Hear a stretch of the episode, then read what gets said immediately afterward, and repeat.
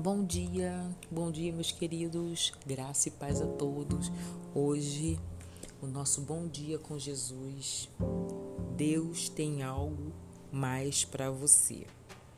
Porque eu sou o que conheço os planos que tenho para vocês, diz o Senhor. Planos de fazê-los prosperar e não de lhe causar danos, planos de lhe dar esperança e um futuro. Livro de Jeremias, capítulo 29 versículo 11. Saiba que Deus tem algo mais para a sua vida. O Criador do universo se importa com você e por isso traçou um caminho de paz, de esperança e te preparou um futuro. Tudo isso para você para que você possa viver plenamente os sonhos dele.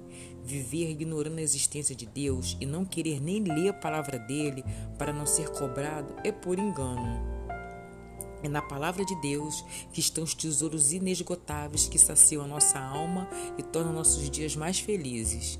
Se você deseja viver o que Deus planejou para você, é preciso buscá-lo de todo o coração. É preciso conhecer e prosseguir em conhecer o Senhor e a vontade dele para a sua vida. É preciso também abrir o coração para receber o que ele tem para te dar. Só viveremos plenamente tudo que o Pai reservou para nós quando nos voltarmos para eles, para ele, dispostos a viver seus propósitos.